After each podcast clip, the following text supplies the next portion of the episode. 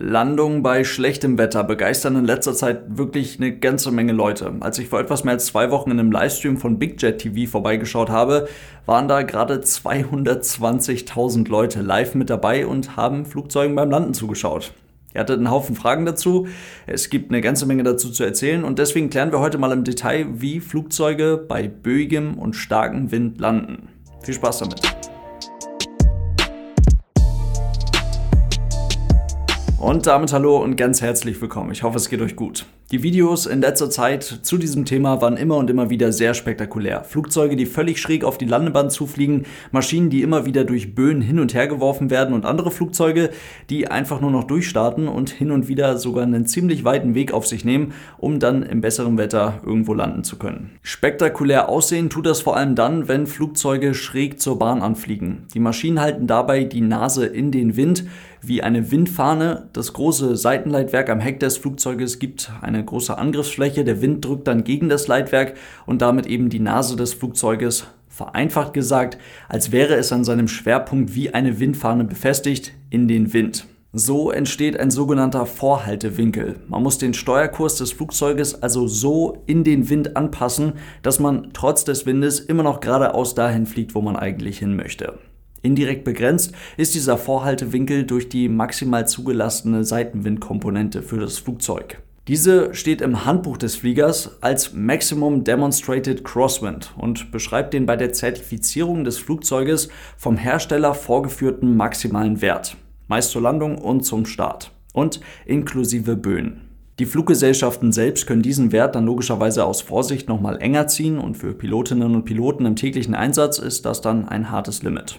Den richtigen Vorhaltewinkel für einen Anflug, für eine Landung zu erfliegen, ist bei dieser ganzen Sache gar nicht unbedingt so ein großes Problem, denn wir haben ja eben schon geklärt, das Flugzeug funktioniert in diesem Fall wie eine Windfahne. Das heißt, diese Angelegenheit klärt sich zum großen Teil schon mal von selbst. Da würde ich sogar noch einen Schritt weiter gehen. Der Vorhaltewinkel ist abhängig von der Fluggeschwindigkeit und von der Windgeschwindigkeit. Beides ist in der Realität im Anflug sicherlich noch etwas variabel oder wird sich im Laufe des Anfluges nochmal verändern. Aber rein theoretisch zumindest würde ein in 1000 Fuß, also etwa 300 Meter über dem Boden vollständig stabilisiertes, perfekt ausgetrimmtes Flugzeug auf Anfluggeschwindigkeit in Landekonfiguration, also mit ausgefahrenem Fahrwerk, mit ausgefahrenen Landeklappen, bei exakt gleichbleibendem Seitenwind ohne einen einzigen Steuerinput sicher und genau zur Landebahn runterfliegen.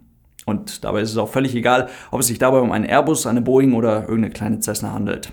Wie gesagt, nicht wirklich realistisch, aber es hilft zu verstehen, warum Seitenwind an sich erstmal kein Problem oder gar eine Gefahr darstellt und warum Seitenwind an sich auch kein Grund ist, sich da vorne im Cockpit am Steuervorlein abzurühren, weil das macht den Anflug nicht besser, ganz im Gegenteil, es könnte den Anflug destabilisieren oder sogar dafür sorgen, dass sich das Flugzeug aufschaukelt, die Landung daraufhin abgebrochen werden muss oder die Landung einfach unnötig stressig wird.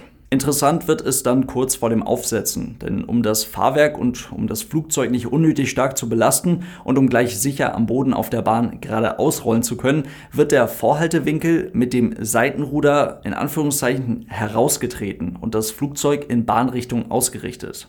Als Beispiel ein Anflug auf eine Piste bei Seitenwind von rechts. Die Maschine wird abgefangen und unmittelbar vor dem Aufsetzen wird durch einen Tritt ins linke Ruderpedal das Seitenruder nach links ausgelenkt. Dadurch dreht sich das Flugzeug um die Hochachse, wird in Bahnrichtung ausgerichtet, um dann eben gleich sicher auf eben dieser Bahn landen zu können. Und dadurch bewegt sich die in unserem Beispiel rechte Tragfläche, die dem Wind zugewandte Tragfläche, schneller durch die Luft als die Tragfläche auf der windabgewandten Seite, was wiederum dafür sorgt, dass wir auf der rechten Seite zusätzlichen Auftrieb haben, die rechte Tragfläche sich also anheben möchte. Das heißt, man muss an dieser Stelle zum linken Seitenruder rechtes Querruder dazugeben. Das nennt man gekreuzte Ruder und verhindert in diesem Fall ein Anheben der rechten Tragfläche.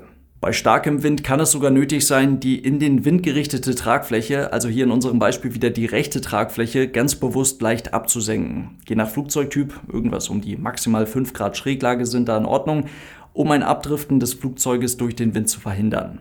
Das heißt, bei starkem Wind wird ein Verkehrsflugzeug dann mit gekreuzten Rudern mit einer leichten Schräglage in den Wind und mit dem in den Wind gerichteten Hauptfahrwerk zuerst gelandet.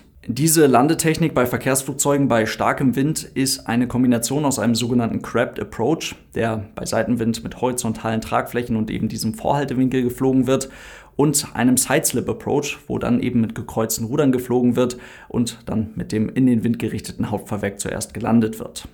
Letzteres ist auch als einzelne Technik für einen Anflug bei Seitenwind durchaus möglich. Ich habe es auch immer wieder in den Kommentaren gelesen und einige Fragen dazu bekommen, warum das denn mit Verkehrsflugzeugen so nicht gemacht wird. Erst einmal bei einem Sideslip Approach wird der gesamte Anflug bei Seitenwind mit gekreuzten Rudern und einer in den Wind hängenden Tragfläche geflogen. Der große Vorteil dabei ist, dass dieser Anflug eben bis zum Aufsetzen, bis zur Landung nicht durch ein aufwendiges Manöver, wie es eben das Heraustreten des äh, Vorhaltewinkels ist, Dadurch wird der Anflug nicht destabilisiert und unnötig kompliziert gemacht. Das heißt, im Idealfall kann man den gesamten Anflug mit gekreuzten Rudern fliegen und dann so auch das Flugzeug auf die Bahn bringen, auf der Bahn aufsetzen. Wenn man ein bisschen Übung in dieser Technik hat, dann kann man sogar variablen Seitenwind, also sich immer wieder verändernde Bedingungen, immer wieder verändernden Seitenwind über das gute alte Hosenbodengefühl und ein sehr feines Dosieren des Seitenruders während des gesamten Fluges über sehr gut ausgleichen, sodass der Flieger dann wirklich sehr stabil auf dem Anflug sitzt und dann auch sicher gelandet werden kann. Diese Technik ist jedoch aufgrund eines ganz offensichtlichen Punktes nicht wirklich praktikabel für Verkehrsflugzeuge. Die unter den Tragflächen hängenden Triebwerke, gerade die äußeren Triebwerke bei vierstrahligen Flugzeugen, limitieren die maximale Schräglage, mit der ein Flugzeug sicher aufsetzen kann, bei solchen Landungen sehr, sehr stark. Da sie sonst eben schon bei vergleichsweise schwachem Wind bei dieser Landetechnik den Boden berühren würden. Deswegen fliegen Verkehrsflugzeuge die auch übrigens für Passagiere deutlich komfortablere Crabbed Approach Technik und das dann eben möglichst dauerhaft mit horizontal ausgerichteten Tragflächen. Was so einen Anflug bei Wind jetzt wirklich spektakulär machen kann, wirklich interessant und auch anspruchsvoll macht, das sind variable, unvorhersehbare, unberechenbare Bedingungen. Auf- und Abwinde, Thermik und vor allem Böen. Selbst bei vergleichsweise niedrigen Windgeschwindigkeiten können die einen Anflug richtig ordentlich durcheinander bringen, vor allem in Bodennähe. Funchal auf Madeira ist ein bekannter Platz dafür. Hier sorgen schon langsame, aber eben ungünstig verwirbelnde Winde für ziemlich spektakuläre Landungen und auch eine ziemlich hohe Durchstartquote. Dazu eine vereinfachte Erklärung. Ihr erinnert euch an die vier Kräfte des Fliegens. Auftrieb, Gewicht, Vortrieb und Widerstand. Eine stramme Windböe, die jetzt von vorne auf das Flugzeug trifft, die macht folgendes. Sie erhöht die Geschwindigkeit des Flugzeuges relativ zur umgebenden Luft und damit die im Flugzeug angezeigte Indicated Airspeed. Warum? Weil das Flugzeug aufgrund der Trägheit gar nicht sofort, gar nicht so schnell auf diese Böe reagieren kann. Das heißt, die Geschwindigkeit des Flugzeuges über Grund betrachtet bleibt bei dieser plötzlich auftretenden Böe nahezu identisch. Allerdings die Luftmasse, in welcher sich das Flugzeug gerade befindet, in welcher sich das Flugzeug gerade bewegt, diese Luftmasse bewegt sich jetzt sehr viel schneller. Und das ist diese positive Böe. Also die angezeigte Fluggeschwindigkeit, die Indicated Airspeed auf dem Primary Flight Display, die steigt jetzt plötzlich an. Der Auftrieb erhöht sich, weil die Luft schneller um die Tragfläche strömt. Und ja, gut, wie kann man darauf reagieren? Die erste Idee wäre jetzt eventuell schnell den Schub zu reduzieren, sodass das Flugzeug dann eben nicht mehr zu schnell durch die umgebende Luft fliegt. Aber dann ist die Böe auf einmal wieder weg oder noch viel schlimmer, sie wird zu einer negativen Böe, der Wind von vorne bricht vollständig zusammen oder es kommt sogar zu einem leichten Rückenwind. Das ganze Spiel findet dann also andersrum statt. Aufgrund der Trägheit bleibt die Geschwindigkeit über Grund nahezu identisch, die Geschwindigkeit relativ zur Umgebungsluft verringert sich aber deutlich, die Luft strömt langsamer um die Tragfläche und der Auftrieb reduziert sich schlagartig. Und in dieser Situation hängt man jetzt mit gerade eben deutlich reduziertem Schub. Das kann dann auch richtig gefährlich werden, denn bei einem Anflug ist man ja nahezu so langsam wie möglich mit seinem Flugzeug und wenn dann auch noch eine negative Böe dazu kommt, die dann dafür sorgt, dass die angezeigte Fluggeschwindigkeit noch weiter absinkt und das ja plötzlich, dann befindet man sich sehr schnell in einem Bereich nahe der sogenannten Stall Speed, also nahe der Geschwindigkeit, ab welcher die Strömung über der Tragfläche abreißt. Und da will man ja in Bodennähe nicht sein. Ihr merkt schon, Böen aus allen Richtungen und Auf- und Abwinde und Wind von links und rechts und bla bla bla machen das Fliegen sehr anspruchsvoll. In einem ruhigen Anflug unter ganz normalen Bedingungen fliegt die Maschine normalerweise mit einem bestimmten Pitch und einem bestimmten Powerwert. Zum Beispiel 4 Grad Pitch, also der Winkel zwischen Horizont und Flugzeuglängsachse beträgt 4 Grad und 50% Power an den Triebwerken ergeben bei einem Beispielflugzeug einen stabilen Anflug bei dem und dem Gewicht unter den und den Bedingungen.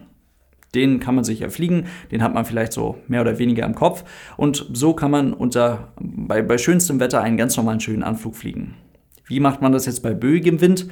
tatsächlich erstmal ganz genauso. Die Herangehensweise dahinter ist, dass im Mittel zwischen positiven und negativen Böen, zwischen Aufwinden und Abwinden, das Flugzeug so mit diesen Werten in einem stabilen Flugzustand bleibt und letztendlich dann noch sicher zur Landung geführt werden kann. Und damit diese Werte auch wirklich dauerhaft bestehen bleiben, beziehungsweise damit man diese Werte immer möglichst schnell wieder einfängt, darf und muss da vorne dann auch wirklich gearbeitet werden und auch wirklich mal am Steuerhorn bzw. am Sidestick rumgerührt werden. Funktionieren tut das alles nur bis zu bestimmten Limits und ihr könnt euch vorstellen, sobald die Gefahr besteht, dass man durch negative Böen, wir haben es eben angesprochen, in eine Situation mit zu niedriger Fluggeschwindigkeit kommt, da erhöht man die Geschwindigkeit lieber, um auf der eigentlich ja dann sicheren Seite zu bleiben. Je nach Hersteller und Flugzeug wird das den Anflug über automatisch gemacht oder es wird standardmäßig der sogenannte halbe Gastfaktor auf die Approach Speed draufgeschlagen. Als Beispiel, der Wind weht mit 20 Knoten auf die Nase, kommt also mit 20 Knoten direkt von vorne, in Böen bis 30 Knoten. Dann beträgt der Gastfaktor 10 Knoten und die Hälfte davon, 5 Knoten, wird dann auf die Approach Speed draufgelegt. Jegliche Geschwindigkeitserhöhung im Vergleich zur regulären Anfluggeschwindigkeit sorgt im Anflug dann aber dafür und auch bis kurz vor dem Aufsetzen für zusätzlichen Auftrieb. Und das ist der Grund dafür, warum Flugzeuge bei böigem Wind von außen betrachtet nicht so satt in der Luft liegen, sondern so richtig starr, teilweise sogar mit nach unten gedrückter Nase an den Boden herangeflogen werden müssen. Dadurch entstehen dann wiederum diese Tippy-Toe-Landings, wie sie von Big TV, glaube ich, genannt werden, wenn die Flugzeuge mit sehr viel Power und bewusst erhöhter Geschwindigkeit an den Boden rangeflogen werden. Puh, ihr merkt schon, Landungen sind ein ziemlich riesiges Thema. Und ich hoffe, ich konnte ein paar Punkte beantworten, ein paar Fragen klären. Falls es weitere Fragen gibt, dann denkt dran, das Ganze gibt es natürlich immer noch auf YouTube. Da könnt ihr das dann auch ganz entspannt kommentieren. Und Falls ihr dieses Podcast-Projekt unterstützen wollt, dafür gibt es auch eine Patreon-Seite. Vielen Dank für euren großartigen Support, Leute. Das soll es für heute gewesen sein. Vielen Dank fürs Zuhören. Bis zum nächsten Mal und tschüss.